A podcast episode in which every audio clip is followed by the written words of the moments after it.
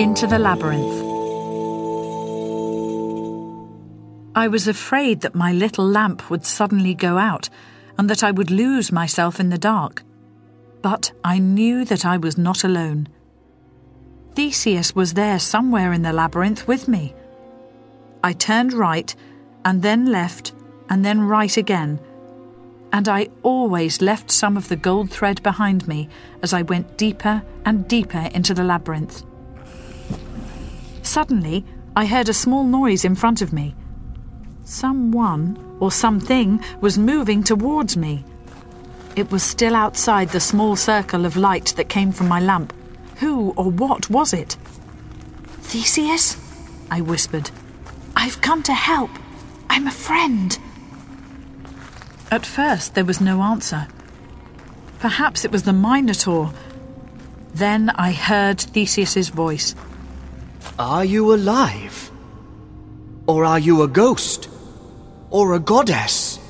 I'm Ariadne, the daughter of Minos, I answered. I lifted the light to show my face. He came nearer. Yes. I remember your face from the bullfight. You were sitting near your father. Hm, it's not a face that a man can easily forget. This is no time for compliments, I replied angrily. Are you forgetting the Minotaur? Take this sword which I've brought for you. I took it out from under my cloak and offered it to him. He looked at me and said, Why is the daughter of King Minos helping me?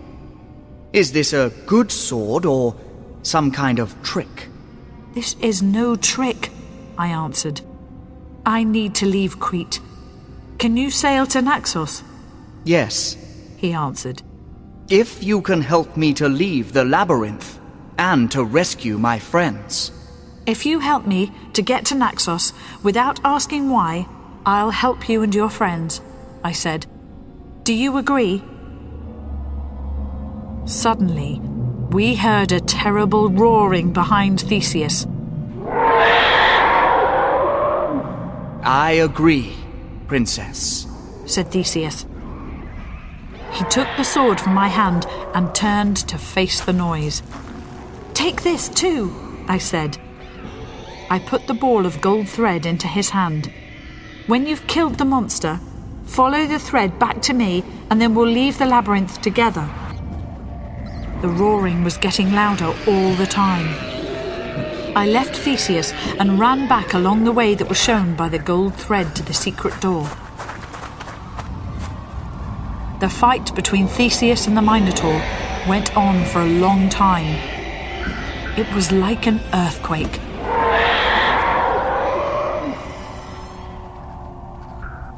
In the end, the roaring stopped, and Theseus came to me along the way shown by the gold thread.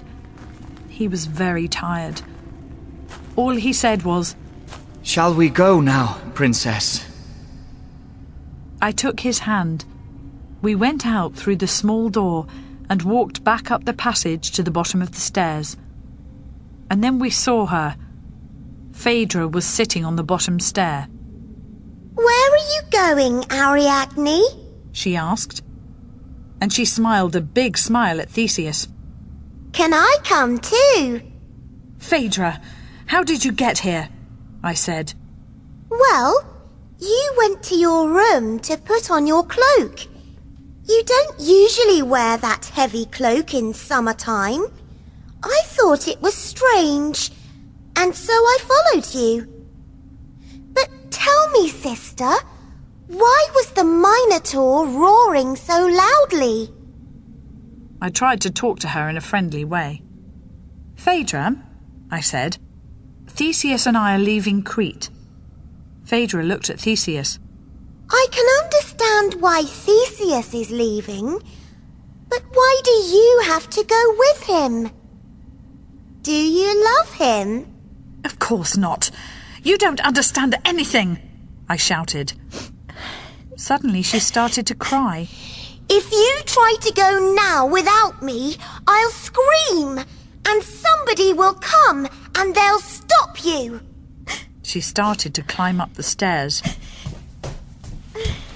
Theseus caught her feet and took her in his arms. Can't she come with us? He asked me. But she's so young, I started. So were you once, Princess, said Theseus.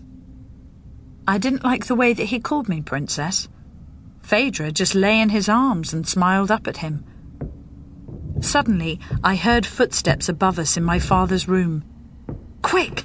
I whispered. Bring Phaedra. This passage leads outside the palace walls.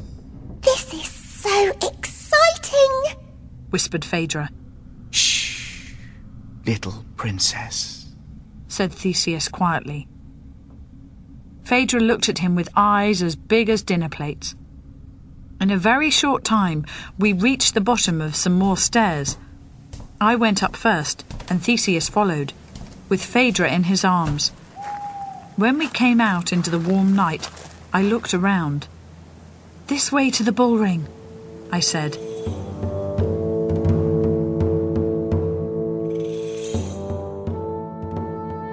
And so we ran to the cage under the bull ring.